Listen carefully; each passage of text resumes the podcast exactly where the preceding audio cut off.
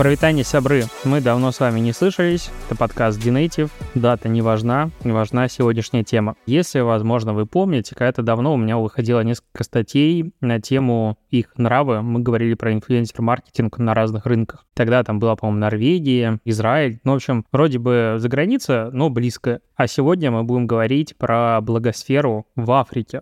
Да, я, конечно, сначала подумал, типа, а там вообще они есть, блогеры, но это как бы шутки за 300, мы так шутить, конечно же, не будем. И сегодня у меня есть гостья Сабрина, которая сама сейчас тебя представит, и мы с ней обсудим, каково это вообще продвигать мобильные приложения в Африке через блогеров, как это все работает. Короче, должно быть очень интересно. Привет, Сабрин. Привет, Леш, спасибо большое за представление. Меня зовут Сабрина, я работаю в этой компании уже где-то, ну вот в октябре будет третий год. И когда я пришла, я стала как раз-таки работать с инфлюенс-направлением в Нигерии и Южной Африке, если быть точной. Сейчас это больше фокус, наверное, на Нигерию, потому что в Южной Африке у нас появилась уже отдельная команда. Там два года я работала с инфлюенсерами, сейчас я отошла уже от этой истории, сейчас больше занимаюсь проектами онлайн-офлайн, но с блогерами, конечно, очень интересная тема, и ну куда без них, да, в любом запуске запуске любой компании. Мы никак не можем без них обойтись, поэтому с ними все равно до сих пор соприкасаемся. Не могу сказать, что разочарован, потому что я частично тоже являюсь блогером, и без меня никак в маркетинге нельзя. Но только один момент уточним. В этой компании, все-таки в какой компании? Да, Garage 8. Мы международная компания и занимаемся продвижениями инвестиционных приложений. Окей, это классно, мы про это еще поговорим. А первое, что мне хочется у тебя спросить, вот ты впервые сталкиваешься с рынком Африки. ЮАР, Нигерия, неважно. Первый раз, вот. И тебе говорят, надо продвигать вот какое-то мобильное приложение, делать компанию с блогерами. Ты вообще с чего начинала изучение рынка и какой там язык? и как это вообще все работает? Там есть интернет. Вот как это все? Можешь чуть рассказать? Да, это очень хороший вопрос, особенно история про если там интернет. Давай я начну с того, что когда я пришла в компанию и узнала, что мне вообще нужно будет работать с африканским рынком, я представляла себе людей, которые там ходят вокруг костра, там женщины с помощью камней готовят пищу, мужчины добывают ее. Ну, конечно же, я сейчас немножко утрирую, да, но в любом случае какие-то картинки из National Geographic, видимо, возникали у меня в голове. И я, если честно, ничего не знала про африканский рынок. Я пошла изучать как раз-таки рынок. Я не стала смотреть в сторону инфлюенсеров, да, то есть понятно, если ты идешь смотреть инфлюенсеров, ты в любом случае должен понимать, с какой аудиторией ты будешь работать, кто эти люди, что им интересно, чем они занимаются. Первое, куда я пошла, есть такой сервис Data Reportal, по-моему, он называется, там как раз-таки есть вся информация, ну, диджитализация, да, разных регионов, очень клевый портал. И я пошла туда смотреть, что там происходит вообще, и увидела, что, ну, начнем с того, что Нигерия вообще самая большая страна Африки, и там в тот период, когда я пришла, было где-то 210 миллионов жителей. Я буквально там пару дней назад посмотрела тоже этот репорт, и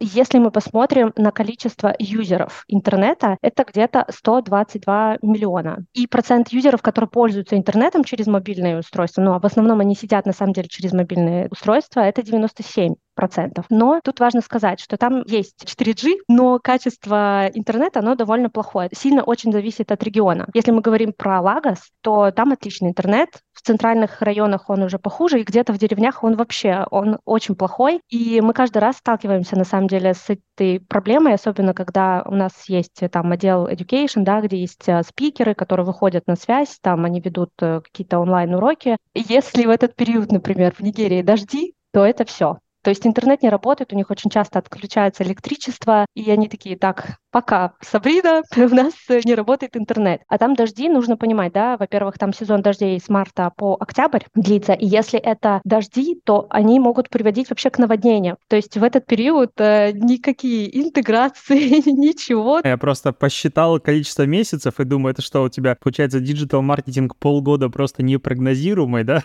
типа, ну, вроде бы есть. Нет, конечно же, ну, то есть э, как-то местами, да, где-то идет, где-то перестает и так далее. Но в любом случае, то есть есть это одна из частых таких проблем. То есть э, если дожди, то инфлюенсеры, например, те же самые, могут целый месяц ничего не записывать, потому что они просто не могут это делать. Ну, либо делают это у себя там дома. А если смотреть, например, по цифрам там в социальных сетях, э, сколько там юзеров? 32 миллиона, ну, то есть э, если по разным источникам, 32-40 миллионов. Это мы про какие соцсети говорим? Ну, во-первых, я назову WhatsApp. Потому что без WhatsApp они не могут жить вообще. Любая коммуникация, она идет через WhatsApp, и на самом деле это одна из очень классных площадок, где можно найти аудиторию, с кем можно пообщаться, и очень многих мы как раз-таки большую часть какой-то аудитории мы вытаскивали именно из групп там наших спикеров или инфлюенсеров, у которых есть свои какие-то сообщества в WhatsApp. Поэтому да, это очень классная площадка, особенно если мы говорим про выходы даже в те же самые офлайны, без нее мы не можем. То есть любая коммуникация, она проходит через WhatsApp. Facebook тоже одна из самых популярных в Нигерии социальных сетей, там где-то 40 миллионов юзеров. Дальше идет TikTok, там 34 миллиона, но на самом деле в тот момент, когда я пришла, TikTok только-только начинал обороты. То есть мы понимали, что инфлюенсеры, у которых очень развит Facebook, YouTube, они уходили как раз-таки постепенно в TikTok и как раз-таки подтягивали свою аудиторию оттуда в TikTok, естественно. Сейчас это уже 34 миллиона, для меня это удивительная такая цифра. Я тестировала одно время TikTok, не могу сказать, что я очень часто там была, но я челленджи запускала, и я не получила тех результатов, которые я хотела получить, к сожалению, но при этом Нигерия, нужно понимать, она такая специфичный очень регион, потому что там есть определенный контент, в который ты не всегда можешь интегрировать, естественно, свой бренд, да, то есть если ты переживаешь за репутацию, если для тебя очень важно то, как общается вообще бренд с аудиторией, ну, ты не пойдешь к каждому инфлюенсеру, ты не будешь запускать там разного рода контент, который никак э, с брендом не соприкасается. YouTube — очень популярная площадка, где-то 30 миллионов там юзеров. Instagram следом идет. Я вот так его ждал, когда же он будет. Он прям в самом конце, по сути. Ну, практически, да. Но при этом Инстаграм очень хорош тем, что очень часто видео попадают в рекомендованные, там, рилзы, которые они запускают и так далее, и ты видишь вот эти вот, ну, хорошие там охваты, правда. И если мы говорим про конверсию, да, то есть из охвата даже в переходы в клики. Что еще? Тоже у них э, достаточно популярная площадка. Кстати, предыдущий президент в какой-то момент заблокировал Твиттер за то, что Твиттер удалил его твит. Вот так вот это происходит. Президент очень сильно разозлился, поэтому заблокировал Твиттер в регионе, но ребята нашли просто выход. Ну, естественно, они там, кстати, часто пользуются VPN, и все равно люди продолжали пользоваться Твиттером, так что никак он не повлиял на это решение. LinkedIn тоже популярная площадка, но, если честно, я ее не тестировала сама сама, но было бы интересно потестировать тоже. И Snapchat. Snapchat, он там популярен, но он популярен с точки зрения создания контента. Нигерийцы, они любят снимать видео, любят создавать новый контент и очень часто используют именно маски из Snapchat. Потом это все идет э, в Instagram и во всех э, соцсети. Кстати, еще из интересного, в Нигерии очень популярно радио. Где-то 80% там населения слушают радио. Вообще печатка у них тоже ну, популярна, да, то есть какие-то такие традиционные медиа. И понятно, что это все периодически трансформируется в подкасты. И мне стало интересно просто, да, как они работают. Я тоже проводила там тесты. Спойлер, работают они там не очень пока. Мне кажется, что им просто нужно время, да, либо, например, когда ты делаешь несколько эпизодов, когда ты делаешь просто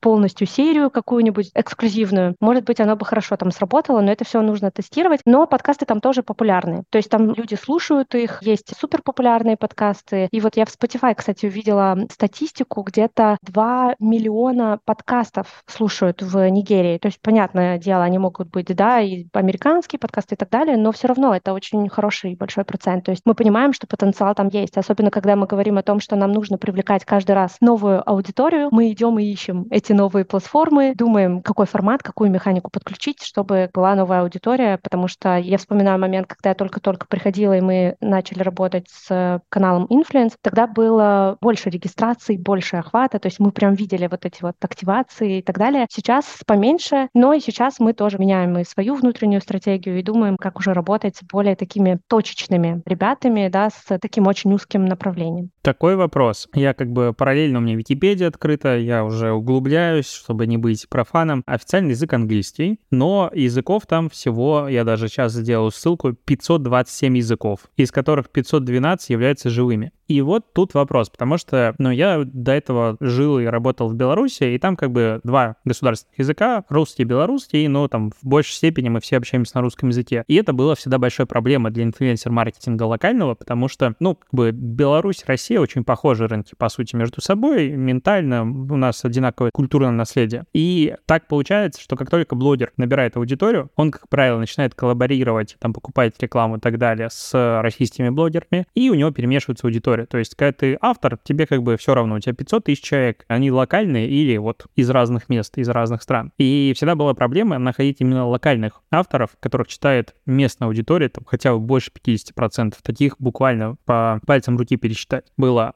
Нигерия, англоязычная страна, в которой еще и куча языков. Вот когда ты находишь, допустим, блогера, у него аудитория именно нигерийская, или же это там соседние страны, допустим, она как более развитая страна, там соседи всех подтягивают под себя, или там вообще США, Англия его читает. Как с этим дела? По поводу языков. Да, официальный язык английский, естественно, но очень, как бы, они пользуются пинжен английским, да, то есть мы понимаем, что из-за того, что очень много этносов, очень много разных языков и так далее, они немножко все смешались для того, чтобы понимать друг друга. У них популярные языки Игба, Юруба и Хауса. Когда я только пришла, и нужно было с ними разговаривать на английском, было тяжеловато, потому что все-таки есть своя специфика. Если говорить про аудиторию, ты правильно говоришь, на самом деле, да, несмотря на то, что, естественно, большая часть, там, процент все равно Нигерии, но соседние какие-то страны, они тоже подсасывают. И у многих есть Америка. Ну, то есть как бы без нее никуда, но это не всегда какой-то большой процент, да, то есть тут нужно понимать. Если мы, например, говорим про Южную Африку, то там процент Америки гораздо может быть даже больше, чем жителей там из Южной Африки, например. Ну, видимо, потому что инфлюенсеры очень часто путешествуют, они больше где-то за границами Южной Африки находятся, чем внутри. Но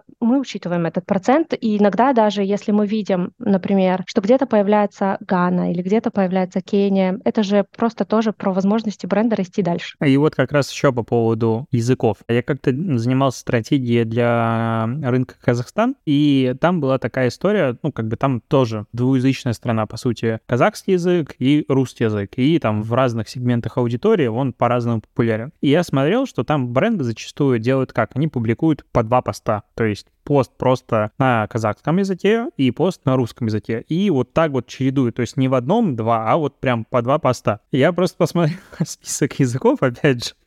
Вряд ли кто-то так может делать. Но в основном, получается, бренды и блогеры общаются на английском языке или есть там те языки, которые ты перечислила, кто-то прям уходит в сторону, допустим, мы такие английский отринули и вот будем на местных диалектах. Нет, на английском языке. Очень часто, например, все равно какой-то свой сленг ребята добавляют в скрипты или когда они пишут э, описание под публикациями, все равно без этого никак, оно есть. Но это очень маленький процент, то есть в любом случае они говорят все на английском, и Юруба ты, например, не увидишь, да, то есть вот есть, например, слова нового хала, без проблем, которые они очень часто используют везде и всегда, и ты можешь увидеть это и в интеграциях, и в описании. Но в целом, в общем, ты поймешь, о чем там публикация, о чем видео, потому что основной язык — это английский. Ну, вот мы переходим к самим блогерам. Первый хочется спросить вопрос, насколько их много? То есть есть ли из кого выбрать? Да, инфлюенсеров там много. Первое — это, наверное, все-таки контент. Он очень другой. То есть, если даже смотреть по классификации по контенту, в Нигерии очень популярны и первое место занимают комики. То есть это весь фан-контент. Он приходит из Нигерии. Кстати, очень многие нигерийские инфлюенсеры попали в рекомендации в России. Очень много их можно увидеть. Все эти видео, их переводят. И я вижу постепенно те блогеры, с которыми я работаю в Нигерии, их уже знают даже в России. Вторые — артисты. То есть музыканты, актеры. У них тоже очень, ну, во-первых, это танцевальная музыкальная э, страна, и там есть Нулливуд, там есть Каннивуд. Это вот наряду с Голливудом и Болливудом. То есть у них очень популярная киноиндустрия индустрия, и поэтому инфлюенсеры именно по этому типу контента, они популярны. Дальше идут, э, там можно назвать футболистов и спортсменов, тоже они очень популярны, за ними следят. Э, в Нигерии вообще футбол это как отдельная религия, наверное, да, очень много фанатов. Есть какие-то светские люди, там формат лайфстайла, он тоже есть, да, хосты, например, которые по телевидению очень часто показывают, да, у них тоже социальные сети популярные, и мы тоже с ними, со многими работали. Дальше идут вот по чуть-чуть фудблогеры, техблогеры, бьют Якутии там вообще очень маленький процент, если сравнивать с Россией, так вообще как капля просто в море. И есть какие-то точечные, да, очень маленькие ребята, которые занимаются там education контентом, uh-huh. да, то есть неважно какая это сфера, в любом случае они есть, то есть они обучают. То есть тренд каждый эксперт еще не дошел туда? Нет, туда не дошел, нет. А есть ли вот какое-то количество прослойка людей, которые известны тем, что они просто знамениты? Ну, то есть их вся их работа быть Гусейном Гасановым утрированно? Или это, опять же, только наша локальная особенность? Нет, такие тоже есть. Да. Они становятся популярными, потому что, ну вот есть, э, знаешь, локальные мероприятия. Они просто сами по себе очень богаты, и у них есть возможность, например, пойти на локальный Оскар, да, это вот как э, Медгала, например, в Нью-Йорке uh-huh. происходит. Вот у них тоже есть такая возможность, их все знают, и они становятся популярными уже и в Инстаграме, и за ними следят. Но это больше Инстаграм, кстати, да, это не YouTube, там не Facebook даже, а именно Инстаграм. И там они становятся популярными, развиваются, и в какой-то момент они могут открыть даже свое шоу. Уже перейти, например, из Инстаграма, они понимают, что они набирают такую популярность, что они идут на YouTube, открывают свое шоу, как Настя Евлеева, например, и начинают вот как-то зарабатывать тоже на этом неплохие деньги. Дива. Угу. Есть? Да, есть. И я могу сказать так, что гивы, марафоны, контесты, неважно, как э, их называть, они есть. Очень многие бренды используют, но основной приз это деньги. То есть в Нигерии очень хорошо, и очень многие бренды используют именно как призовой фонд, это вот денежный фонд. Все остальное им может быть не так интересно. Мы когда проводим контесты разные, у нас просто были кейсы, когда мы разыгрывали технику, и потом узнавали, что ребята просто продают ее на черном рынке. А порядок сумм, ну, средний какой-то конкурс, это сколько примерно розыгрыш? Ну, где-то от 100 долларов до 5000 долларов. Но в зависимости от того, да, что это за бренд uh-huh. и что это за контест, и как долго он длится. И тогда еще уточняющий вопрос. Я просто уже немножечко вот как бы от Инстаграма отходишь, и атрофировалась история о том, что give — это, ну, как бы giveaway, история про конкурс. Ну, это терминология англоязычная, это просто обычного конкурса. В России гивы за последние годы трансформировались немножечко в другую же историю. Когда у нас есть блогер, у меня 100 миллионов тысяч подписчиков, и подпишитесь на всех моих друзей на 100 аккаунтов, и мы тебе разыграем гелик красный или что-нибудь еще. Ну, то есть вот такие вот массовые истории. Я скорее вот про это говорил. То есть не конкурсы, а вот такая активность, когда куча спонсоров, которые хотят получить часть аудитории. Такое насколько? Такое я не встречала ни разу. Ни домов, ни машин никто не разыгрывал. Такого там нет. Не следуют за трендами, понятненько. так и запишем. У них, э, может быть, все и позже появляется. То есть, возможно, им нужно время, а возможно, им вообще это не нужно. Я еще думаю, что никому не надо. Это вообще никому не надо никогда. Только золотое яблоко там в каждом участвует. Слушай, ну вот, блогеры существуют, интернет существует, когда нет дождей. Все окей, понятно. Как ты их вообще первых искал? То есть, допустим, там, если мы говорим там рынок Европы, России и так далее, есть агрегатор. Ну, сто процентов их есть много. Биржи блогеров, на которых ты базово можешь что-то найти. Твой опыт. С чего вообще начинала? Я когда пришла, во-первых, и это важно сказать, что до меня был уже менеджер, который работал с блогерами. То есть у меня уже было хоть какое-то направление. Я смотрела на этих блогеров и смотрела на рекомендации. То есть что конкретно там даже Инстаграм может порекомендовать, YouTube сейчас тоже может э, делать рекомендации. Следующий этап был бренды, просто вообще на рынке, что конкретно есть. То есть это могли быть конкуренты, могли быть непрямые конкуренты, могли быть альтернативные бренды или вообще в целом. То есть что есть на рынке. Я ходила и смотрела, кто работает с блогерами, особенно по тегам. То есть ты всегда можешь зайти на страницу бренда, посмотреть, э, там, работает ли он с брендами, и тегирует ли его инфлюенсер. Дальше агрегаторы. Да, я тоже заходила, смотрела там, какие есть э, рекомендации по этим блогерам, тоже переходила и смотрела уже на рекомендации. То есть что конкретно от этих блогеров, какие еще могут быть рекомендации. И менеджеры, которые и привязаны к агентствам, и не привязанные к агентствам. У них очень хорошие связи со всеми. Вот это, кстати, тоже одна из основных таких вещей, но я думаю, что в России такое тоже есть. То есть все менеджеры, которые работают в агентствах, они плюс-минус друг друга знают, могут э, давать какие-то советы и так далее. Там тоже такое существует. Но единственное из-за того, что там очень сильно все ориентировано на деньги, и если ты вышел из одного там менеджера к другому менеджеру, это будет очень большой кост сверху. Поэтому я могла запрашивать у этих менеджеров, инфлюенсеров, да, могла сказать им, вот мне нужны вот такие категории, вот вы получаете вот такой вот бриф, у нас стоит такая задача, кого вы мне можете посоветовать. И отправляла их нескольким менеджерам и смотрела просто, кто что мне дает и что там по ценнику. И вот это отличная была финальная фраза. Я ее давно ждал. Знаешь, вот сидишь и прям настаивается, настаивается. Ну, вопрос, сколько стоит блогер, очевидно, особенно в отношении африканской страны задавать не стоит, но давай по-другому сформулируем. То есть, как вообще формируются косты? То есть, есть какие-то средние значения по рынку, или блогера просто из головы? На какие цифры по стоимости, допустим, контакта вы, в принципе, ориентировались? Я думаю, что очень многие блогеры, а скорее их менеджеры даже, они ориентируются на тот cost, который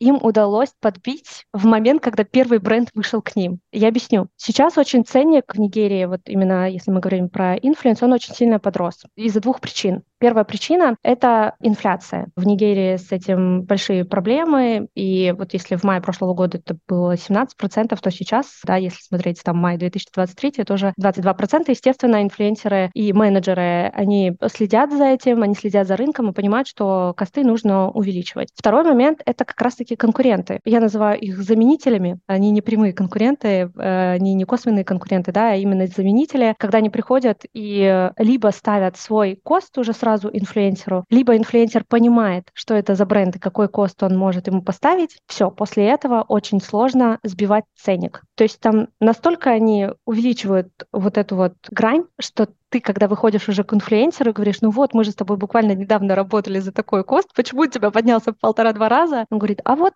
потому что запросы мои растут, и вот другие бренды дают мне такой кост, поэтому я на это и ориентируюсь. И если раньше с ними было даже проще торговаться, а это то, чем я и занималась, да, то есть когда я пришла, я получала какой-то ценник, я сразу начинала с ними торговаться, и условно говоря, можно было, да, там скинуть две тысячи, там полторы тысячи долларов, то сейчас это сделать очень сложно. Сейчас они говорят, мы уже дали вам кост со скидкой.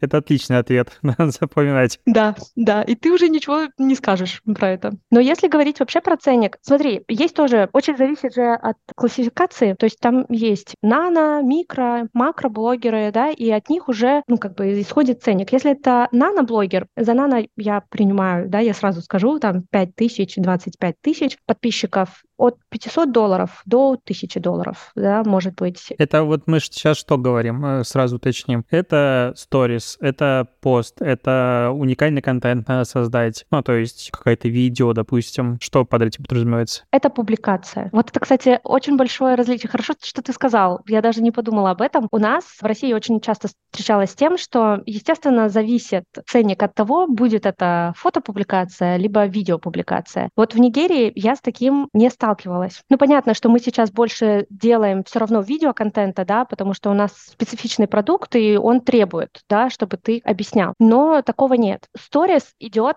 ну как, они говорят, я тебе даю кост, в этом косте уже есть публикация, и туда идет в этот пакет сторис. Отдельного какого-то, чтобы вот у них был пакет, например, тут у меня сторис стоит столько-то, публикация стоит столько-то, такого нет. Если только ты не придешь с этим запросом к ним. И тут еще нужно и важно понимать, что в Нигерии не совсем понимали вот ценообразование, да, про которое ты говоришь, у них ценник исходил из того, какое количество подписчиков у блогера. И когда они приходили и говорили мне, вот, у нас э, вырос кост, потому что у нас увеличилось количество подписчиков, ну, на очень сильно увеличился кост, я говорю, хорошо, ребят, а давайте посмотрим на инсайты. Вот э, выгрузите мне там последние публикации, я посмотрю, как у нас выросли охваты, например, да, или там impressions. Давайте мы на это будем ориентироваться. То есть у них не было это в голове. Они, даже когда мы выходили к ним с запросами, они никогда не запрашивали аналитику у инфлюенсеров. То есть я пришла такая, стала запрашивать, и они уже после этого стали просить у инфлюенсеров давать эту информацию нам. Но это было очень давно. В России, например, были такие менеджеры, которые вообще считали охваты тоже по количеству подписчиков, что было очень странным. Здесь, в Нигерии, я вот тоже с такой историей забавной столкнулась. И ты как бы их немножко переучиваешь, да, ты говоришь им, ребят, мы ориентируемся больше на охваты, да, из этого может исходить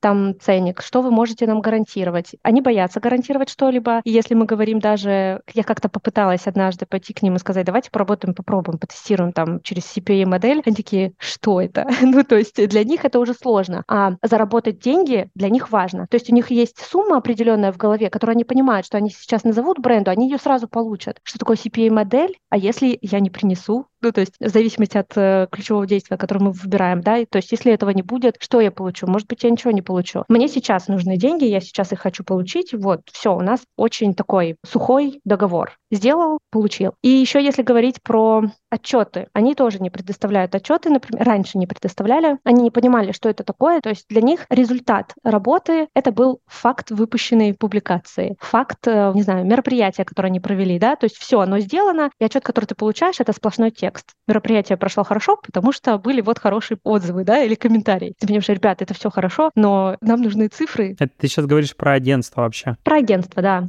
Агентство, менеджеры, ну любой менеджер сейчас прикреплен все равно к агентству, mm-hmm. да. То есть я стала просто сразу общаться именно с менеджерами, потом уже узнала, что они прикреплены к агентствам. Эти агентства не найти в Google, просто если ты наберешь, да, агентство в Нигерии, да, influence, неважно, там, digital агентство. Я их не нахожу в э, Google, но при этом нахожу другие сейчас агентства, которые вот только-только появляются. Они уже ориентированы на performance, у них появляются уже такие слова. Раньше до этого просто этого не было, да, то есть буквально пару лет назад. Я про то, что вот они обучаются, то есть им нужно время для того, чтобы дойти до какого-то определенного состояния. То есть то, до чего, например, пришел российский рынок, им еще нужно время, чтобы это пришло к ним. Но надеюсь, что без э. Ну, я тебе хочу сказать, что много общаюсь с коллегами по европейским рынкам, даже по рынкам штатов. Ощущение, что российский подход к инфлюенсер-маркетингу и, в принципе, к social-медиа он сильно опережает просто всех, потому что, ну и там история про запросить статистику, охват и так далее, она у нас существует, ну, последние лет 5-6 это как самый минимум. То есть, в принципе, когда статистика появилась, до этого мы уже сервис свой пилили. Там даже с ребятами общаюсь из долины, там история о том, что, ну вот, есть блогер, ну давайте мы сделаем с ним размещение 15 тысяч подписчиков. Как бы на этом все закончилось. У тебя волосы на голове шевелятся. У меня всегда гипотеза о том, что у нас просто нищий рынок, из-за этого каждую копейку приходится очень сильно защищать и анализировать, как будто бы. Но могу и ошибаться. Интересно, что Нигерия, получается, идет в нашу сторону. А вот когда мы говорим про оплату, это предоплата, постоплата, как это? Мы договорились на модель 50-50. Мы платим им 50%, они готовят контент, мы проверяем этот контент, э, даем корректировки, и после того, как он уже финально опрувлен, все, мы перечисляем им вторые 50%, и тогда выходит публикация. Сейчас без какой-либо оплаты вообще, они не работают. То есть переведите нам деньги, только после этого мы начнем. И даже с учетом того, что с очень многими менеджерами и блогерами мы работаем много, да, то есть где-то три года уже, они все равно не начинают работать, пока ты не переведешь им 50% оплаты. Молодцы, прям молодцы. Профсоюз нас создавать. Слушай, а бартерная история? Я не знаю, есть ли там бартерная история. Просто с нашим продуктом это не работает. Мы пошли сейчас очень сильно дружить с локальными рынками, потому что у них есть такая история, что там очень много локального бизнеса именно, да, то есть ателье у кого-то, у кого-то там ларечки с продуктами и так далее. У кого-то есть свои подарочные какие-то истории, да. Причем подарки, кстати, они тоже по-разному упаковывают. Для меня это тоже была очень такая интересная история. Мы, когда знакомимся с локальными бизнесами, то есть запускаем с ними какие-то проекты, у них пытаемся как-то с их аудиторией поработать, привлечь их там и так далее, я понимаю, что видя просто их контент и видя, какие делают они размещения и так далее, что, скорее всего, бартерная история, она существует. Просто она не может существовать с нашим продуктом. Наш продукт слишком сложный. Там ты не можешь никак договориться. А если это какой-то, ну, FMCG, там, да, продукт, если мы про них говорим, то, скорее всего, да. Ну, это вот по моим догадкам, по тому, что я вижу, например, в публикациях у этих локальных бизнесов, бизнесов, да, у блогеров. Если рынок настолько сильно ориентирован на деньги, как ты говоришь, потому что, мне кажется, у нас нет такого прям фокуса, что мне кажется, как будто бы и бартер, он может быть, знаешь, на втором каком-то, второй, третьей очереди, либо там какие-то слишком горы всяких ништяков да, по бартеру тогда берут. Но просто тут же тоже нужно понимать, что если это какой-то нано или микроинфлюенсер, он только начинает, естественно, у него немного запросов, и когда к нему приходит бренд, смотря тоже какой-то продукт, да, то есть насколько он ему может быть интересен. Например, в Нигерии очень популярны парики. Я думаю, что и они тоже много стоят. И, возможно, девушка нано блогер, она вполне себе согласится на какое-то бартерное размещение, если ей этот продукт интересен. То, что там уже микроинфлюенсеры, макро, селебрити и так далее, туда, мне кажется, вообще идти с бартером будет, конечно, уже посложнее. Но опять-таки очень сильно будет зависеть от бренда. Если это какая-то uh-huh. дорогущая коляска для ребенка, кто знает, может быть. Но, uh-huh. кстати, тут тоже важно очень сказать, что селебрити не работают с единичной какой-то историей, с единичной интеграцией. То есть это прям долгосрочный должен быть контракт, минимум на 3-4 месяца. И это тоже интересная очень история. То есть для них репутация, как они говорят, важна, и они очень часто отказывают, если мы просто хотим даже потестировать, то есть сделать интеграцию, посмотреть, что там за аудитория, насколько ей, ну, посмотреть даже на реакцию, да, насколько ей может быть интересен наш продукт. Они отказываются, говорят, минимум 3 месяца. Есть инфлюенсеры, которые тоже не очень охватны, но при этом мы понимаем, что это наша сфера, и у нас большой интерес э, да, к этому инфлюенсеру, потому что у него явно сидит наша аудитория, он тоже может сказать, что я, ну, контракт минимум три месяца. И это вот прям, мне кажется, одна из самых больших особенностей. И вот я как раз хотела спросить по поводу отношения, в принципе, к рекламе и блогеров, и аудитории, там, разметки, типа, хэштег какой-нибудь это или что-нибудь подобное. Потому что даже я публикую рекламу, и у меня, в принципе, не было в голове даже такой мысли о том, что контракт какой-то, ну, нужна разовая интеграция людей, пожалуйста, как бы, если все хорошо, то мы будем работать дальше, и много и часто. И, в принципе, на рынке я вспоминаю медиакиты, которые я видел, вообще такое не встречается. Наоборот, какая-то большая компания, это редкий запрос от бренда, и тогда там какие-то дисконт хороший, и ты получаешь, там, лицо бренда становится, либо что-то подобное. Прям интересно. Ладно, вернемся к вопросу. Отношение вообще к рекламе. Сами блогеры, то есть насколько они, им это нравится, кроме заработка денег, аудитория. Как люди относятся, какие комменты получаете? Разные.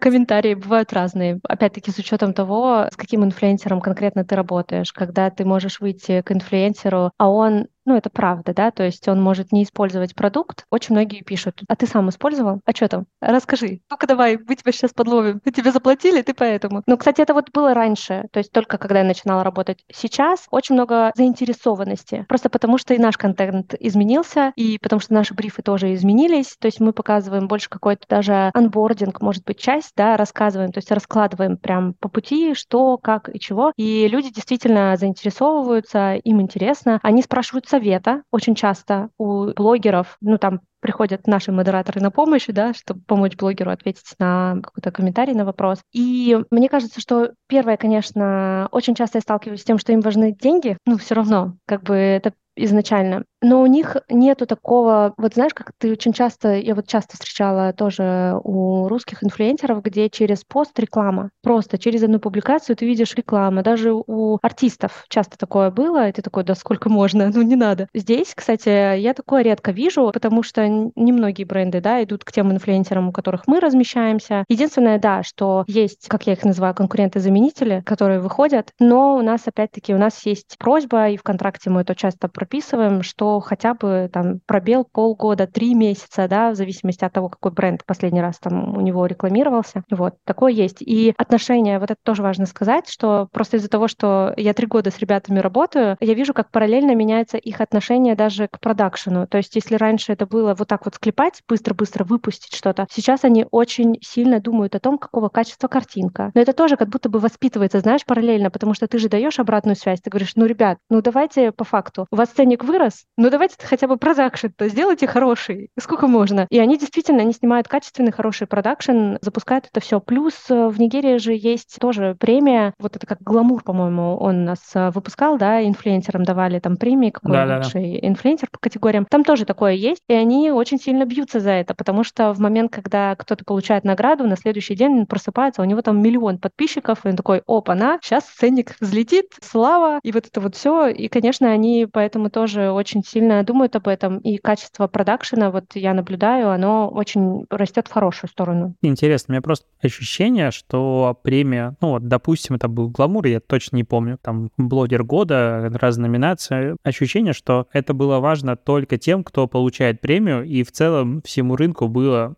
фиолетово. Ну, там, Ивлеева получила премию, ну и ладушки, у нее и так там контракты давно уже были, то есть это скорее было не открытие новых звезд, а типа, ну вот ты молодец, хорошо, спасибо. Вот такая история как бы в России, а аудитория вообще была до ФНР. Ну, то есть я ни разу не видел каких-то масштабных приростов. А ты говоришь, что в Нигерии как раз-таки после подобных премий аудитория, то есть даже следит и приходит и подписывается, правильно понял? Да, да, все правильно, потому что блогеры выкладывают, они же снимают друг друга, они снимают сторисы, угу. естественно, они как бы меняются своей аудиторией, то есть внутри. И аудитория очень сильно следит то есть нету такого, что им было бы все равно. Не знаю, может быть, это тоже специфика региона, потому что в Нигерии любят музыку, танцы, веселье, футбол, и для них очень важен вот этот вот развлекательный контент. То есть как я могу проводить время. Наверное, поэтому вот у них такое медиапотребление больше вот в сторону фана, им хочется развлекаться, и люди подписываются и очень следят, очень часто пишут им в директ, ну, наверняка всем пишут в директ инфлюенсерам. Но даже, например, ребята очень открытые, кстати, у нас был прямой эфир, там был и инфлюенсер, и наш э, там локальный спикер, и инфлюенсер мог подключить какого-то подписчика, и они просто разговаривают. То есть для них это норма, просто поговорить, эй, как дела, как живешь, там, ну давай, пока. Потом следующий кто-то запросился, да, и вот так вот. Конечно, менеджер после этого и инфлюенсер в том числе получил от меня по голове, потому что такое нельзя было делать. Это не совсем э, наш формат, но при этом как бы для них это вот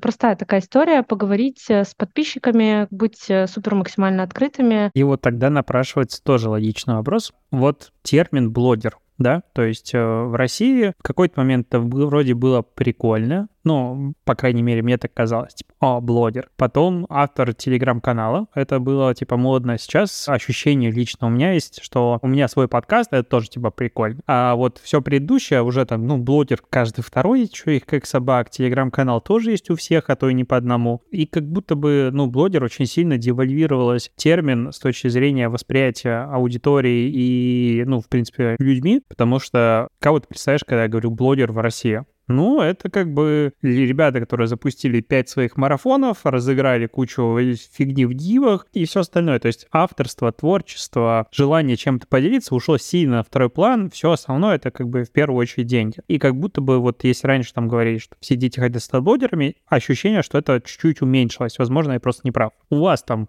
как? как люди относятся к блогерам? Хотят стать ими с точки зрения того, что, в принципе, это прикольная профессия? Или она все-таки уже тоже теряет свои позиции, что люди такие, ну, что это зашквар? Я, по-моему, об этом уже сказала, что в Нигерии очень много контент-креаторов. То есть ребята прям любят что-то снимать, создавать, танцевать. Вот эти вот танцевальные челленджи, они очень часто принимают участие. И когда мы проводим даже контесты, где там спрашиваем, какая твоя цель, очень много участников говорят о том, что я хочу стать контент-креатором. И понятно, что когда они видят успех других инфлюенсеров, которые зарабатывают большие деньги, об этом же открыто просто все пишут, любые медиа тоже об этом рассказывают и так далее, мне кажется, конечно, они смотрят в ту сторону, и им хочется тоже быть популярными, им хочется быть наравне с теми, за кем они следят. То есть если смотреть на комиков, я очень часто вижу, как люди в комментариях пишут, а зайди, пожалуйста, на мою страницу, у меня тоже веселый контент. И я сама перехожу к ребятам на страницу, смотрю их контент, и они действительно снимают там смешные ролики, то есть они пытаются как-то тоже где-то подражать, да, сделать какой-то похожий контент, выйти на этот уровень, купить хорошую камеру, да, то есть они об этом говорят очень часто. Там нужна хорошая техника для того, чтобы был качественный контент, потому что я хочу, чтобы у меня было тоже много количества подписчиков. Вот посмотри на меня там и так далее. Вот с точки зрения вот этого вот развития я такое очень часто вижу. Но это именно развитие, да, в сторону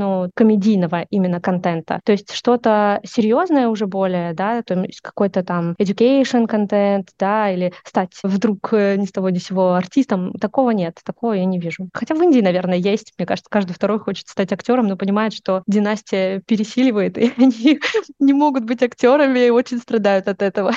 Знаешь, я как самый лучший интервьюер в мире, хотя я точно не умею делать интервью, мне кажется, у нас получается просто беседа. Я ненавижу этот тип вопросов, когда люди его задают, но сейчас задам, потому что, а чё бы нет. Вот недавно, кстати, слушал подкаст, и там спрашивают, а какой курьерный случай вы можете вспомнить? Думаю, да ладно, да ты гонишь, такое не может быть просто. И я делаю то же самое. Ну, в работе с блогерами, ну, очевидно, количество разных ситуаций, разного уровня веселости и посидения, оно многократно растет. И рынок Нигерии звучит так, как будто там вот локальные какие-то особенности должны быть прям супер отличаться от того, что есть у нас. Что было такого, чем хочется потом с коллегами поделиться. Представляешь, что у меня произошло? Ну вот если именно говорить про курьезные случаи, я расскажу про один кейс. Он был настолько курьезный, видимо, что даже попал у нас вот внутри компании. Есть такой формат, называется Fuck Up Night, где мы, в принципе, выходим, не боимся, рассказываем о своих каких-то провальных проектах, ну, делаем какие-то выводы и идем дальше. Вот у меня был такой провальный, но хотя, с другой стороны, вот э, я смотрю на него, да, со временем, вот столько времени прошло, я смотрю назад и думаю, на самом деле, ну, не такой-то он был и провальный. Рассказываю. В какой-то момент, когда я, ну, это был уже, наверное, второй или третий месяц работы, и я понимала, что там мы делаем какие-то традиционные запуски, а работала я тогда больше на бренд, то есть э, мне важно было, да, привлекать аудиторию, чтобы были хорошие охваты и так далее. Я понимала, что мне немножко становится скучно. То есть хочется сделать что-то, чего вот я еще не делала, да, и компания позволяет это сделать. В какой-то момент я увидела, а я переключилась на музыку нигерийскую, то есть мне прям нравилось слушать ее, и я задаю вопрос менеджеру, говорю, Слушай, а вот есть какие-то планы сейчас у музыкантов? Вот они собираются там снимать клипы. Там, знаешь, у меня был просто случай, когда ко мне стали выходить из Blackstar, да, и тоже предлагать, и говорить, вот скоро выйдет клипы, не хотите ли вы как бренд, там, есть ли у вас какие-то вообще возможности и так далее. И я думаю, я вспомнила просто этот кейс и думаю, почему бы не сделать здесь так? И я спросила, есть ли вообще, да, какой-то как-то можно вообще связаться с музыкантами, потому что нам бы хотелось сделать продукт в музыкальный клип. И он сказал, да, конечно, вообще без проблем. То есть он вернулся ко мне с э, несколькими, это были рэперы, тоже такая история, ну, скорее всего, нигерийская, наверное, тоже. И я посмотрела, то есть был ну, достаточно хороший такой список. Я выбрала рэпера. Ну, я выбрала его тоже, знаешь, очень э, немножко хитренько, потому что это был не один рэпер, их было два. То есть как бы второй тоже популярный рэпер, который вообще известен в Америке в том числе, он собирался сниматься в клипе у этого рэпера и сказал, что, ну, типа, все, давай будем снимать клип. Я такая, все, это то, что мне надо. Я хочу попробовать. Давайте сделаем продукт плейсмент. Причем он был не аудиальный, он был только визуальный. Мы запускаем этот product placement, музыкальный клип. Я была вообще очень счастлива, потому что до этого я никогда такого не делала. Да еще и рэперы в Нигерии, вообще звезды, которые очень популярны. Я думаю, что вообще происходит? И, значит, мы выпускаем, а я такая, я же работаю вообще с блогерами. То есть мне же нужно как-то это еще связать, что-то там дополнительно сделать. И я такая, точно же, челлендж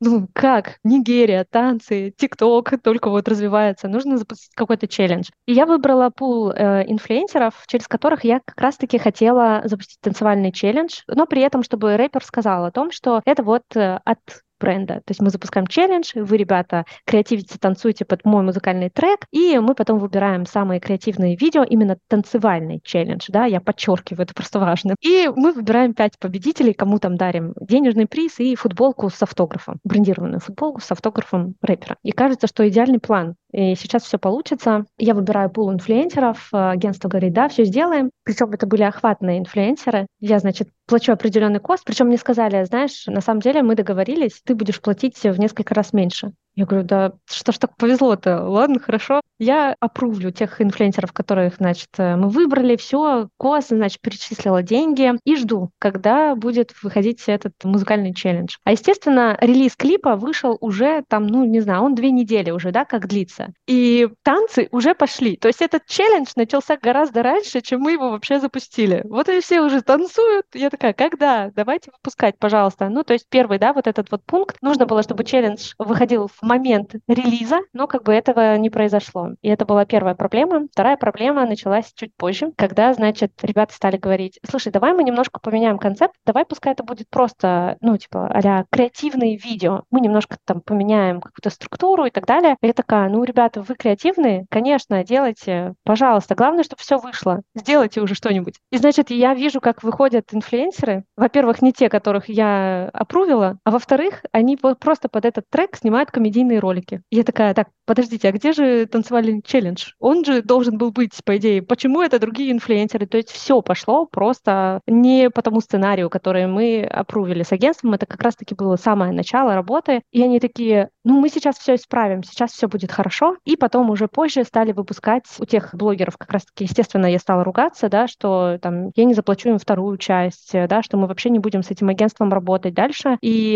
я говорю, делайте, что хотите. Вы запросили у меня меньше кост, я не знаю по какой причине, но идите и договаривайтесь с теми инфлюенсерами, которых я согласовала. В итоге, конечно, они там в Инстаграм вышли к ребятам, то есть там уже позже стали выходить эти публикации, но уже было практически завершение челленджа. И, естественно, то есть вместо каких-то миллионных охватов, которые я ожидала, да, и миллиона там участников, которые я ждала, потому что это танцевальный челлендж, это то, что, в принципе, локально принято у них, я там получила охват в 600 тысяч и 26 участников по итогу. Ну, то есть я была максимально расстроена, хотя я пыталась сделать максимально все, что было в моих силах. То есть я попросила, подключила нашего трафика, говорю, можешь отдельно там прорекламировать вот этот вот анонс, что у нас выходит челлендж. Я пошла в отдел пиара, говорю, давайте сделаем размещение, расскажем о том, какую здоровскую историю сделали мы. Но при этом, да, я вообще получила не то, что хотела, и после этого у нас были уже совсем другие разговоры с этим агентством. Мы продолжаем работать с агентством, то есть они справились, они работают сейчас гораздо лучше, но все равно такая история была, она пошла к нам в копилку факапных историй, но больше такого, слава богу, у нас не повторялось. И еще я, наверное, расскажу одну историю. Давай вернемся немножечко к клипу. Вообще, как product placement сработал в клипе? Product placement сработал хорошо, потому что после этого мы стали запускать опрос. То есть нам было важно оценить вообще эффект, э, и стояли задачи там определить запоминаемость бренда нашего, да, и его влияние на, ну, на рост там бренда, на его известность. Плюс выявить отношение вообще аудитории, то есть насколько им окей, что бренд принимает участие вот в таких вот музыкальных клипах.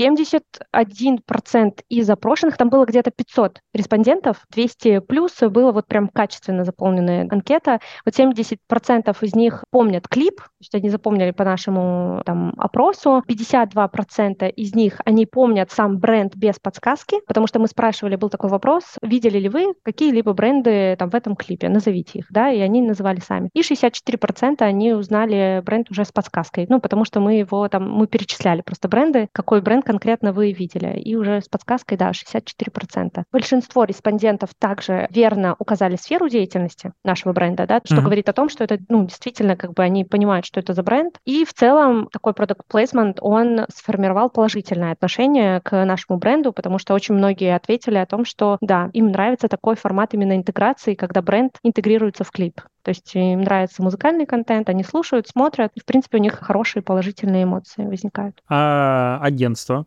То есть, ну, это история такая. Я просто представляю себя на стороне агентства, допустим, вот руководитель отдела и какой-то менеджер так факапит а, проект, то есть, как они вообще это объяснили? Наверняка у вас был какой-то кол с ними, потом, типа, ребята, что вообще произошло? Было какое-то объяснение адекватное, почему так произошло? Нет, адекватного объяснения со стороны ребят, там, менеджеров, по крайней мере, вот в самом начале, когда ты приходишь, его не было. Просто так э, получилось. И мне говорят о том, что, ну, я общаюсь в основном, конечно, с директором. Сейчас он стал директором агентства, и он мне сказал, что был менеджер, который перепутал там инфлюенсеров, да, и потом он начал как раз-таки идти к тем инфлюенсерам, которых я опрувила, что они изменили именно саму концепцию, да, то есть чтобы сделать не танцевальный челлендж, а вот именно, что под этот трек вы можете снимать какие-то креативные видео, потому что говорили, что так проще, то есть так будет охвата больше. Людям будет проще снимать какой-то контент, который им нравится, но при этом делать это под этот трек. Ну, не получилось ничего. Объяснение, естественно, они тоже мне не дали. Хотя я им говорила о том, что, ребят, ну вы же понимаете, что вы Нигерия, вы любите танцевать, вы любите музыку. То есть танцевальный челлендж, у них их кстати, очень много. То есть, если зайти в ТикТок, да, они очень, ну, этого очень много есть. Но почему-то ребята испугались делать такое сложное задание для людей, что, типа, нужно было именно станцевать под этот трек. Окей, ты там закидывал удочку еще про вторую какую-то историю. Что за она? Да, это не про курьезность, наверное, да, а это про то, что когда ты выходишь в какой-то определенный регион, ты понимаешь, что там есть все-таки какие-то региональные особенности, что там очень важна локальность, да, и то, как, в принципе, люди разговаривают друг с другом, но в какой-то момент ты понимаешь, как бренд, что ты не можешь переходить границы, и тебе лучше не стоит уходить в эту локальность, потому что она не совсем связана с твоим брендом. И я сейчас объясню. У нас была история с инфлюенсером. Обычно мы всегда, конечно, запрашиваем скрипты, да, то есть мы смотрим на скрипт, если он нас устраивает, мы его опрувим, дальше инфлюенсер снимает контент. Этот инфлюенсер не прислал нам скрипт, и менеджер сразу прислал нам видео готовое. Мы заходим, смотрим на видео, а там такая история, что как будто бы какой какой-то компьютерный гений придумал машину времени и отправил нашего инфлюенсера в прошлое. А отправил он его в момент, когда... Ну, как ты думаешь, в какой момент он его отправил?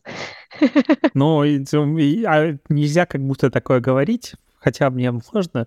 Но я думаю, что историю про рабовладельчество строй и работорговлю. Да, это так и есть. И мы смотрим на это, и мы немножко в шоке. То есть они как будто бы немножко пытаются это осмеивать, всю вот эту вот историю. Блогер пытается сбежать, не понимает, что происходит. Он понимает, что он как будто бы... Вот, он находит у себя в кармане телефон, с помощью которого он возвращается в настоящее и говорит компьютерному гению, ну что ты творишь вообще? Ты же меня чуть не убил. Сейчас где-то между этим всем появляется почему-то наш продукт, который вообще абсолютно как бы ни из какого рода там ну, не встраивается, ни с каких мест. И они говорят, ну а что такого? Ну то есть это же какая-то наша история, мы можем ее осмеивать, и, конечно же, я им сказала, вы можете осмеивать все, что вы хотите, но это настолько, ну как бы больная тема, что мы как бренд не хотим включаться в нее. То есть наверняка есть бренды, которые такие, знаешь, ну, они бы могли подключаться под эту всю историю. Возможно, это не международные бренды, а супер-супер локальные какие-то. Возможно, это, знаешь, история как, по-моему, Гудков. Он ходил раньше там, да, и вот да, они на грани седа ходили. Беларусь, по-моему, какая-то история была, да, очень жесткая, потом они извинялись и так далее. То есть мы как бренд понимаем, что мы не можем просто себе этого позволить. И просто после таких историй или таких интеграций мы еще больше заплатим за то, чтобы вообще как-то отмыться и как-то вернуть свою репутацию. Поэтому, да, локальность важна, но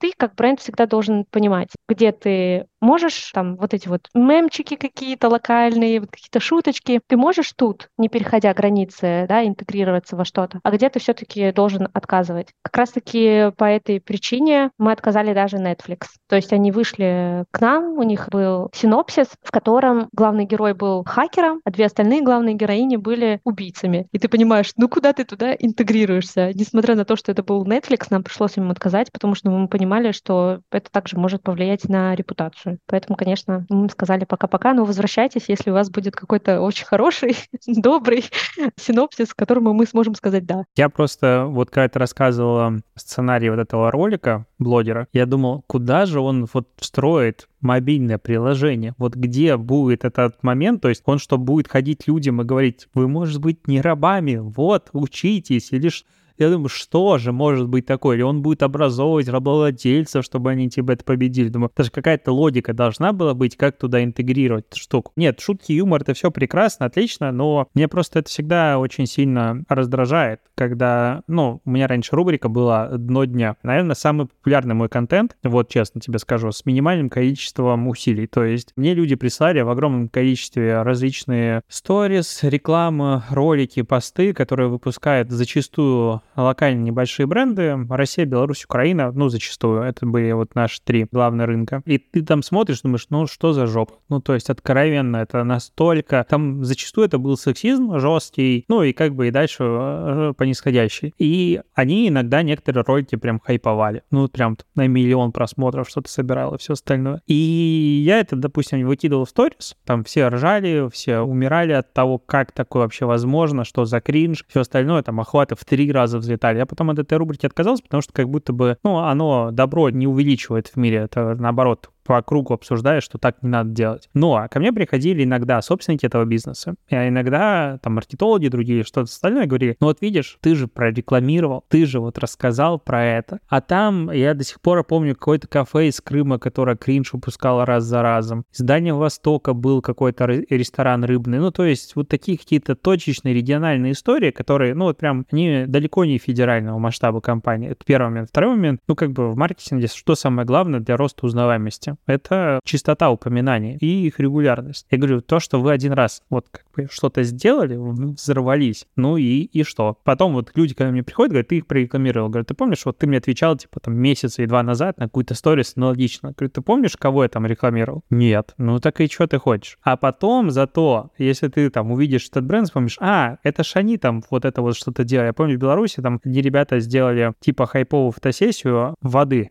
питьевой, и девушке, ну, она была как бы снизу на коленях, и сверху лили на лицо из бутылки воды. То есть достаточно понятная отсылка. И как бы все удивились, я не помню, что это за вода, бренд, но когда я его встречаю в магазине, я вспоминаю, а, это вот эти вот ребята, которые лили воду. То есть вот так это работает. Поэтому я полностью согласен, что бренд всегда должен 10 раз подумать, прежде чем идти в такие темы, тем более в такие темы. Я представляю, причем тут же может быть еще какая история, это может быть все безобидно, и вы миллион раз скажете, скажете, что вы сильно против и вообще не поддерживаете и так далее. Но найдется кто-нибудь один, назовем это проповедник, который поднимет вас на флаг, скажет, они поддерживают, они смеются над нашим горем истории, и понеслось. И дальше пробуй отмазываться. И блогер будет ставить кост X3 или X4 или вообще не будут, будут отказываться работать. Поэтому да, конечно, согласен. Да, это правда. И вот к тому, что ты просто сказал, я тоже быстро сделаю вброс э, про то, что у нас был кейс, когда инфлюенсеры, они очень часто да, переодеваются в разных героев, и то есть один и тот же человек, но несколько разных героев у него всегда в сценках. И один из его персонажей была девушка, и там, значит, он пририсовывал себе огромные губы, там делал еще какой-то макияж на лице и так далее. И через какое-то время, ну, то есть мы сделали у него интеграцию, да, но через какое-то время нам приходит комментарий как раз-таки от нигерийца, и он говорит, вы вообще знаете, что такое blackface? Какого черта вы вообще это делаете? А мы понимали, что это вообще не связанные истории, да, то есть этот человек, как наш локальный Лапенко, то есть у него несколько лиц, несколько героев, он это все говорит, то есть как-то это все показывает, и причем это, ну, такой образ женщины, да, то есть он ничего связанного нет. Ну и ты просто пишешь про это, что тут нет никакой связи. Это не значит, что мы перестаем интегрироваться у этого человека, да, потому что есть один человек, который увидел blackface в этой истории, но как бы ты ему объясняешь, и дальше идешь и работаешь с инфлюенсером, потому что ты понимаешь, ты не можешь от него отказаться. Он хороший, приносит тебе показатели. Как ты можешь сказать ему нет? Но тоже нужно видеть, наверное, вот эту вот грань, где ты можешь на этот негатив адекватно ответить, не игнорировать, а ответить, да, как-то, чтобы люди тоже обращали на это внимание, что вполне себе логичный ответ. Вот, а где-то, правда, может даже признавать э, вину и... Но это отдельный уровень блаженности в интернете, когда люди могут обидеться абсолютно что угодно. И сейчас же у нас популярна тема о том, что это у вас название на латинице, во что кириллицы нет, как бы вот начинается. Так что, да, это все проходили, я думаю, это абсолютно адекватно. Финально хочется поговорить, все-таки мы так начали как бы с тобой с места в карьер, про то, каким образом ты вообще попала в рынок Африки. То есть, как это вообще произошло? Как ты пришла в компанию? Ты сразу шла типа, работать с Нигерией? Или же,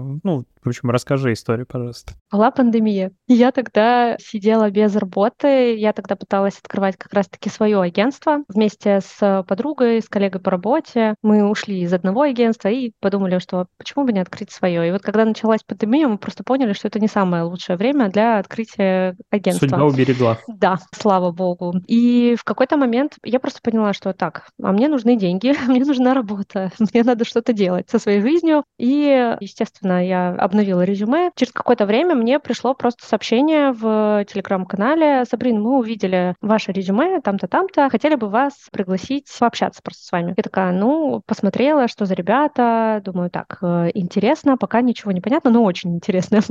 вот, пришла с ними, пообщалась. Ну, мы провели первое интервью, там ребят спрашивали по поводу, да, инфлюенсеров, чем я занималась, там, и так далее. Я узнала, чем занимаются они и какие у них есть возможности, какие есть э, там бюджеты, какие проекты ребята уже внутри, те, кто работает внутри компании, они делают. Я поняла, что мне вообще интересно. И вот э, пройдя через э, там два, по-моему, собеседования у меня было и одно тестовое, меня взяли в компанию, я понимала, в принципе, с каким рынком, да, мне уже придется работать, потому что там было все написано. Нигерия, Южная Африка. Это вот был первый, наверное, такой интерес, что я же никогда не работала с этим рынком. Что это такое? Для меня это был такой челлендж. Я понимала, что мне туда надо, потому что я хочу изучить что-то новое куда-то в новое уйти. Причем в агентствах мы же очень часто считали охваты, клики, это максимум. А здесь я понимала, что какой-то другой уровень вообще аналитики, и мне тоже сюда надо, потому что это будет э, апгрейд очень сильный. И так я пришла, да, и так мне попалась вот э, Нигерия, Южная Африка, причем в команде сначала никого не было, там постепенно уже команда стала собираться, и параллельно, да, я стала изучать рынок, и это было очень интересно, потому что ты начинаешь изучать что-то абсолютно новое, при этом ты понимаешь, как работать с инструментом, этом, но ты пытаешься вот его использовать в каком-то другом пространстве. Это невероятно вообще, это очень интересно. И когда компания позволяет тебе реализовывать все твои внутренние хотелки, то есть я не работала с продукт плейсментом я не работала там с офлайном, да, то есть я не запускала челленджи, какие-то вот именно вот такого формата. А здесь я не могу сказать, что ты сам себе предоставлен, но при этом мне нравится, что тебе доверяют как профессионалу, как специалисту в первую очередь, и у тебя есть возможность именно тестировать, изучать, посмотреть реакцию, запустить что-то, посмотреть, насколько хорошо это сработало, что можно еще дополнительно сделать. И вот это из-за того, что, наверное, границ таких нет, это очень сильно вдохновляет. То есть, когда ты понимаешь, что ты можешь еще, и нет границ, ты можешь еще, и еще, и еще, и еще. И как будто бы такой вот прям идет действительно апгрейд, потому что параллельно у меня был ментор мой, у нас так принято внутри компании, что когда приходит человек, к нему прикрепляется ментор. У меня был один из самых, мне кажется, сильных и классных менторов, и я ему очень благодарна. Где-то там через неделю после того, как я пришла, он сказал, ну, чего, давай уже переписывайся с менеджерами. Я такая, как с ними вообще общаться? Это же Нигерия, а что они мне скажут? Так и что вообще, как коммуникацию с ними вести? А потом, через месяц уже у меня вышла первая публикация у блогера в Нигерии, и я вообще расплакалась, потому что я такая, я тут такая маленькая в Петербурге сижу, а там в Нигерии инфлюенсер ветер выпустил то, что мы, в принципе, согласовали. И это очень здорово, и это круто, это то, что вдохновляет действительно. Причем, знаешь, что со временем ты же растешь вместе с компанией, да, и ты видишь какие-то изменения, ты видишь, когда там стратегия меняется, направление меняется. Из-за того, что регион тоже растет, то есть сначала было направление там в бренд уходить, да, то есть больше охватов, ты думал, там, какие еще можно сделать релизы, куда еще дальше идти там и так далее, получать эти охваты вне даже социальных сетей, то в какой-то момент ты немножко перестраиваешься, такой, ага, сейчас мы больше думаем про перформанс, больше думаем про что делать с воронкой там пониже, да, какие инструменты брать, с какими блогерами работать. И я и говорю, что это бесконечный как будто бы челлендж. То есть ты каждый раз находишься в поиске, и тебе каждый раз позволяют тестировать то, что ты придумываешь. И это круто. Ты просто сказала, что хотел открывать свое агентство. Я много работал в агентствах. Агентство очень сильно люблю, но свое точно не хочу иметь. Ни при каких условиях. Хотя бывает на такие мысли шальные, я думаю, как у всех, типа, ох, ох, ох, а чего бы нет. И а вот твой опыт в сравнении in-house против агентства. Понятное дело, что плюсы есть везде. То есть там, в агентстве ты, скорее всего, быстрее растешь в количестве навыков, но особенно для новичков это удобно, потому что там безумие творится. In-house — это вот как раз про глубину данных, потому что в агентстве всегда ну, много не хватает того, что клиент на своей стороне имеет, но дальше не передает. И вот твое ощущение, где интереснее работать типа мидлу, сеньору,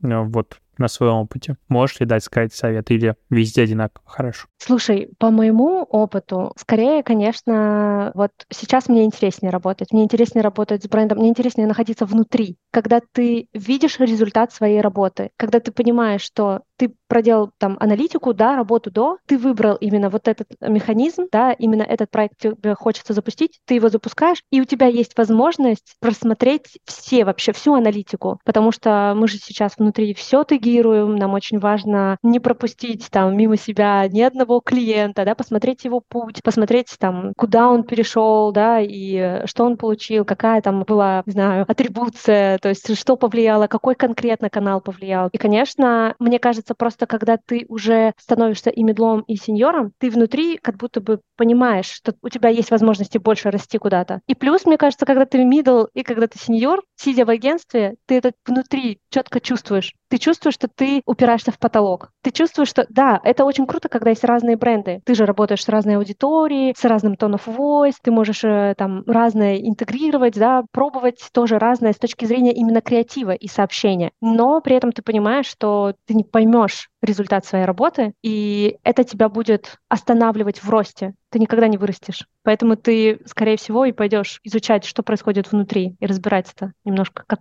Лего. Я Лего так люблю, я задумался. Вообще, на самом деле, я ждала твое агентство после того, как ты ушел из Setters. Я за тобой следила. Я вообще про тебя узнала, когда ты сделал, ты первый сделал, по-моему, разбор по агрегаторам, по Hype Auditor, как раз таки тогда только появился там и так далее. У тебя тоже был какой-то свой сервис. И я тогда читала это все, потом увидела тебя в Setters, и вот в момент, когда ты ушел, я такая, хм, наверное, сейчас будет свое агентство. Но оно не случилось. Даже мысли такой не было. Нет, такой мысли не было. Хорошо, спасибо тебе узнал намного больше про рынок Нигерии. Теперь, видимо, про каждую африканскую страну надо будет снимать свой эпизод, потому что они сто процентов отличаются друг от друга. Мы не будем такими зашоренными говорить, что там Африка, вот как бы, ну это ж Африка, это же одна страна. Я люблю эти американские ролики смотреть, потому что назови хотя бы два города в Африке, и там что угодно, и там, да, ну, Африка. И, кстати, вот еще такой отмечу момент, ну, уже можно сказать за скобками. Я смотрю, что почти на всех растущих рынках, где интернет только сейчас как бы получает свое проникновение, WhatsApp супер популярен. То есть э, тот же рынок Индии, насколько я помню, там WhatsApp чуть ли не религия, скажем так. То есть это прям особенность. И вот то, что они запустили WhatsApp-каналы, я думаю, это там как раз-таки сейчас и выстрелит. Вот там начнется новый рынок. Да-да-да, это правда так. И знаешь, что еще интересное, вот именно если говорить, чуть-чуть быстро скажу про каналы. Мы же сейчас очень часто запускаем офлайн какие-то мероприятия, да, куда призываем людей и так далее. И мы просто провели такой АБ-тест. У нас получился, он не запланированный. Были люди, которые получали, мы подключили сообщения, смс и мы приглашали, да, людей, то есть мы отправляли им сообщения и говорили, вот через три дня будет там мероприятие, приходи, регистрируйся и так далее. И была та группа аудитории, которым мы отправляли и сообщения, и звонили их. То есть мы прям обзванивали и говорили. И ты знаешь, конверсия вообще удивляет. Причем аудитория была 100 на 100, да, условно. И первая аудитория, которая получила только сообщения, из них там 7% пришло человек. И вот аудитория, которая получила и сообщения, и звонки, 20% тех, кто сделали конферм и пришли в итоге на мероприятие. И ты понимаешь, что это новые каналы, в которые нужно идти. То есть сообщения, звонки, особенно звонки, нигерийцы очень любят общаться. Вообще любой какой-то разговор, менеджеры сразу звонят, можно поговорить быстро. У меня была история, когда мне менеджер позвонила, и она мне что-то говорит, я говорю, слушай, у тебя там так весело, ты на свадьбе? Она говорит, нет, я на похоронах. Почему так весело? Она говорит, мы танцуем, развлекаемся на похоронах, у нас вот бенд с гробиком танцует. Все хорошо. Я такая, ладно, окей. Ну, то есть это как бы тоже специфика региона, и вот этот вот канал личный, директ именно каналы, они работают очень хорошо, когда они понимают, что с ним кто-то прям напрямую общается, особенно от имени бренда, они такие, вау, круто. Ну и по поводу звонков, я их, конечно же, ненавижу, как истинный миллениал, но когда-то два или три года назад, в общем, когда у меня только запустился мой курс, и мы решили собрать первый вебинар. Я не делаю продающие вебинары, а просто сделал лекцию, по сути, онлайн. И мы получили что-то около там 4000 регистраций, ну, где-то так, 4-5, возможно, плюс-минус. И отдел продаж лег, потому что, ну, я в партнерстве это делал историю, потому что они отзванивали на все заявки. Так онлайн был, по-моему, максимально что-то около 2900 на бесплатная вот история. И потом я посмотрел по просмотрам, по сути, посмотрели все, то есть звонки даже там очень хорошо сработали, даже у нас. Ну, либо я просто классный, все в любом случае пришли послушать. Тут как бы этого мы уже никогда не узнаем. Я думаю, ты потому что классный, да, поэтому. Ну, можно опрос провести. Да, классный. уже поздно. Ну что, спасибо тебе большое. Мне было очень интересно услышать про Африку, про Нигерию, про то, что там есть блогеры все-таки, и с ними можно работать, и что они любят деньги. Я думаю, мы как-нибудь еще пообщаемся на тему других стран, потому что это очень крутой, уникальный опыт. Спасибо тебе. Да, спасибо тебе тоже, что позвал, и что пообщался, и за вопросы тоже.